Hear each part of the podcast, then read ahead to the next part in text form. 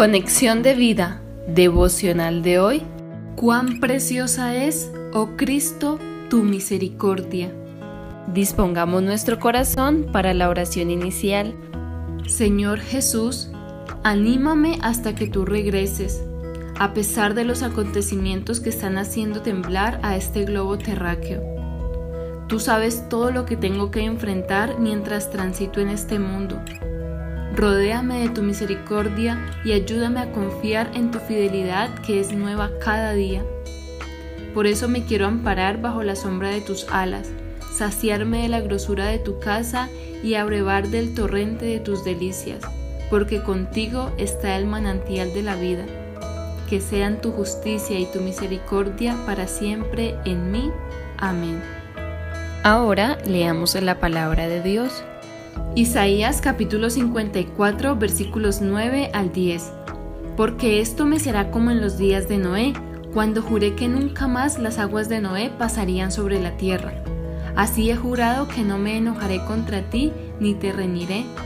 Porque los montes se moverán y los collados temblarán, pero no se apartará de ti mi misericordia, ni el pacto de mi paz se quebrantará, dijo Jehová, el que tiene misericordia de ti.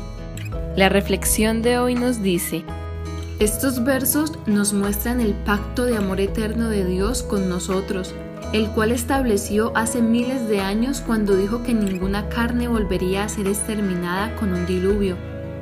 Este pacto se basa en la eterna compasión del Señor, que nos expresa también en Jeremías 31:3.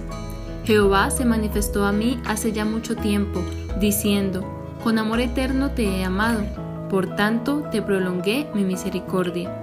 Su pacto de paz no lo quebrantará porque se cumplió en Jesucristo.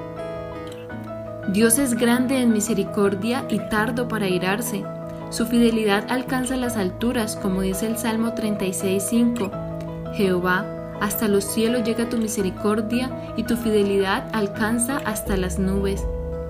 Él nos recuerda constantemente su consuelo y amor porque un día se reunirá eternamente con nosotros para que disfrutemos de su eterna bondad.